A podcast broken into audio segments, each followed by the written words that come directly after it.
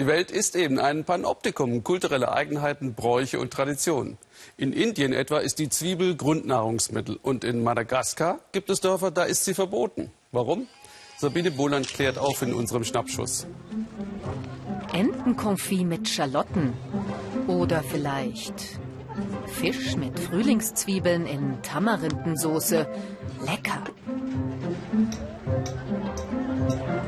Klar, für diese Rezepte braucht man Zwiebeln. Das Normalste von der Welt. Zwiebeln auf dem Markt kaufen, um sie zum Kochen zu verwenden. Hier in Madagaskar gibt es allerdings Orte, wo Zwiebeln verboten sind. In dem Dorf Antunguna zum Beispiel sind Zwiebeln tabu. Zusammen mit meinem Körbchen mache ich mich auf den Weg, um herauszufinden, was so schlimm an Zwiebeln sein soll. Monsieur Daniel, ein traditioneller Heiler, weiß mehr darüber. Auch er isst keine Zwiebeln. Dass ich sie mitbringe, scheint aber in Ordnung zu sein. Zwiebeln haben wir früher als Waffe gegen böse Geister und unsere Feinde verwendet. Deswegen sind sie noch heute verboten, denn wenn man sie isst, dann haben Feinde es leicht, einen zu besiegen. Sie schwächen unser Immunsystem. Knoblauch sei noch gefährlicher, sagt Monsieur Daniel.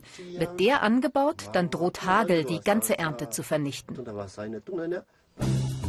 Das Ganze geht auf die Zeit der madagassischen Könige zurück. Monsieur Daniel will mir ihren alten Palast zeigen. Mit diesem Stück Holz schützt der Heiler sich vor der bösen Wirkung von Zwiebeln. Und damit mir kein Unglück oben auf dem Berg geschieht, muss ich mein Körbchen unterwegs abstellen.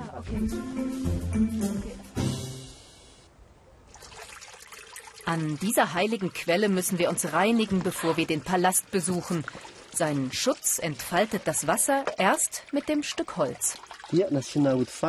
Wir sind zwar nicht schmutzig, aber auf dem Markt haben Sie Leute getroffen, die Zwiebeln angefasst haben. Und die haben ihre Kleidung berührt. Händewaschen reicht aber. Danach scheine ich sauber zu sein, mitsamt meiner Jacke. In ganz Madagaskar gibt es solche Tabus, sogenannte Fadis. Mal ist es Ziegenfleisch, mal rote Regenschirme und oben auf dem Berg sind Schuhe verboten.